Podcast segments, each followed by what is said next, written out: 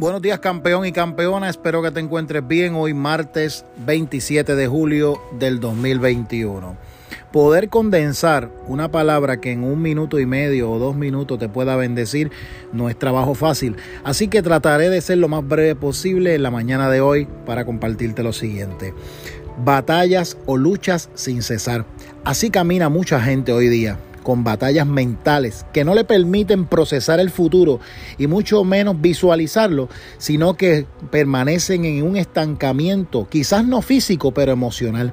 Esas emociones son destructivas y no nos permiten lograr maximizar el potencial que ya Dios depositó dentro de nosotros.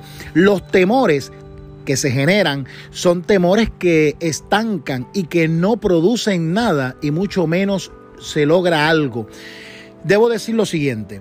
La palabra del Señor nos hace una invitación a llevar nuestros pensamientos, que son un campo de batalla constante, diario, donde van generando conductas y esas conductas producen unos argumentos y unas defensas que a veces no son las más positivas y se convierten en nocivas para nosotros lograr el cometido divino.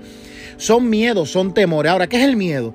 El miedo es ese que se siente, que algo perjudicial nos va a ocurrir. O sea, no potencializamos la visión para lograr alcanzar esa meta, ese cometido y aquello por lo cual hemos sido llamados. Entonces, Dios nos hace promesas en su palabra para vencer. Pablo le dice a la iglesia, aquellos, que aquellos lectores de aquel tiempo, les enfatizaba en llevar el pensamiento a la obediencia de Cristo. Entonces, Isaías dice, no temas, porque yo estoy contigo. Dios usando el profeta le dice al pueblo, no temas porque yo estoy contigo. No desmayes porque yo soy tu Dios que te esfuerzo. Siempre te ayudaré, siempre te sustentaré con la diestra de mi justicia. ¿Quién es la diestra de la justicia de Dios?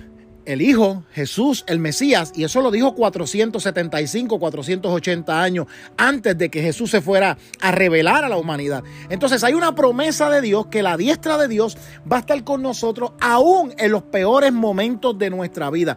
Pero las luchas van a continuar. El hecho de que usted sea cristiano o cristiana no determina, no determina tus batallas y tus luchas. Simplemente la conexión con Dios, la oración y la conexión a sus promesas son las que son el, oye, son el psicomotor que te lleva a la avanzada a alcanzar aquellas cosas por las cuales tú has sido llamado. Así que no todo el mundo va a ser pastor, no todo el mundo va a ser un líder, pero tú tienes que ser esa persona que Dios determinó que tú serías. En este día, vence las luchas mentales, vence las, vence las luchas sin cesar y alcanza el cometido que Dios determinó para ti. Van tres minutos. Por eso, desarrollar un tema tan importante como este para mí es importante, pero quiero enfatizar hoy, quiero abrazarte y quiero que abraces la fe y quiero que abraces el propósito que Dios puso en ti y hoy es día de vencer las luchas mentales.